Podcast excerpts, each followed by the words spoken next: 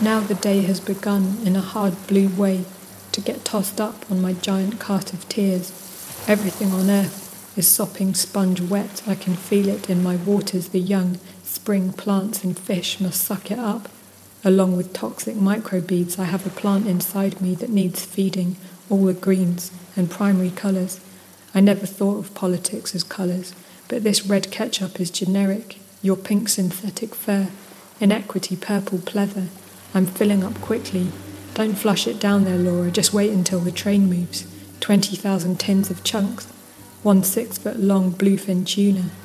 What does it go with? The waves say,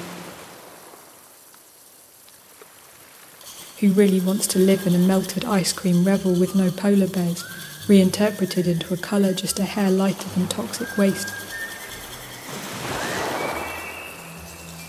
Will we always live in a time of competition and allegiances steaming themselves to mush? If only that hot beach lighting were available for my internal climate, with a dial that lets you control the cloud patterns, I'd strip to the buff and pronounce my waters, or something, apocalyptically swimmable.